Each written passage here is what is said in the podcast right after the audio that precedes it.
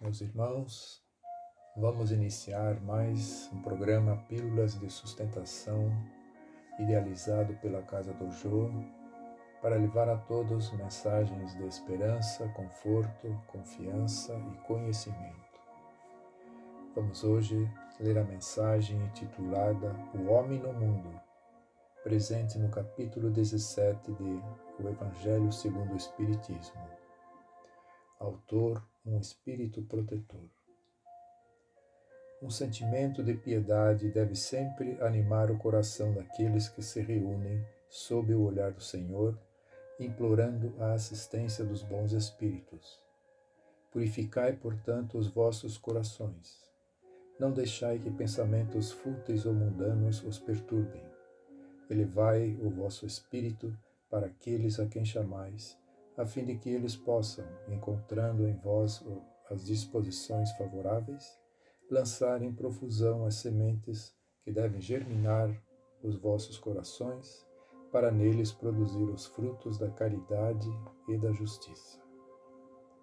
Não penseis, porém, que, ao vos exortar incessantemente a prece e a evocação mental, queiramos levar-vos a viver uma vida mística que vos mantenhas fora das leis da sociedade em que estáis condenados a viver. Não. Vivei com os homens do vosso tempo, como devem viver os homens. Sacrificai-vos às necessidades e até mesmo às frivolidades de cada dia, mas fazei-o com um sentimento de pureza que as possa santificar. Fostes chamados ao contato de espíritos de naturezas diversas de caracteres antagônicos. Não melindrai a nenhum daqueles com quem vos encontrardes.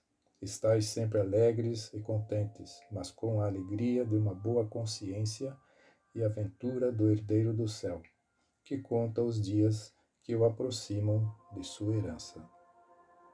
A virtude não consiste numa aparência severa e lúgubre, ou em repelir os prazeres que a condição humana permite.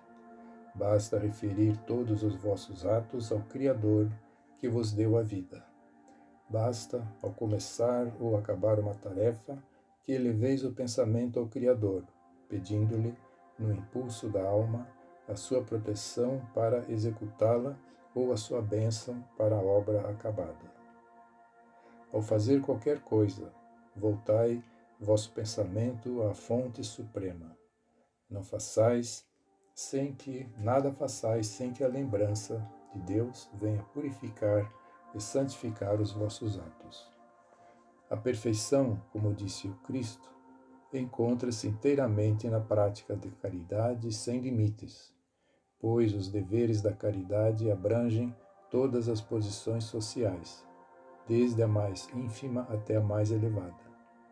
O homem que tivesse, que vivesse isolado, não teria como exercer a caridade.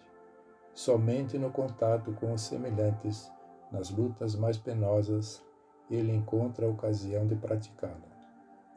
Aquele que se isola, portanto, priva-se voluntariamente do mais poderoso meio de perfeição. Só tendo de pensar em si, sua vida é a de um egoísta.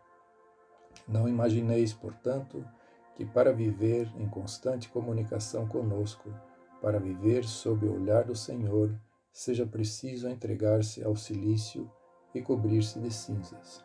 Não, não, ainda uma vez não.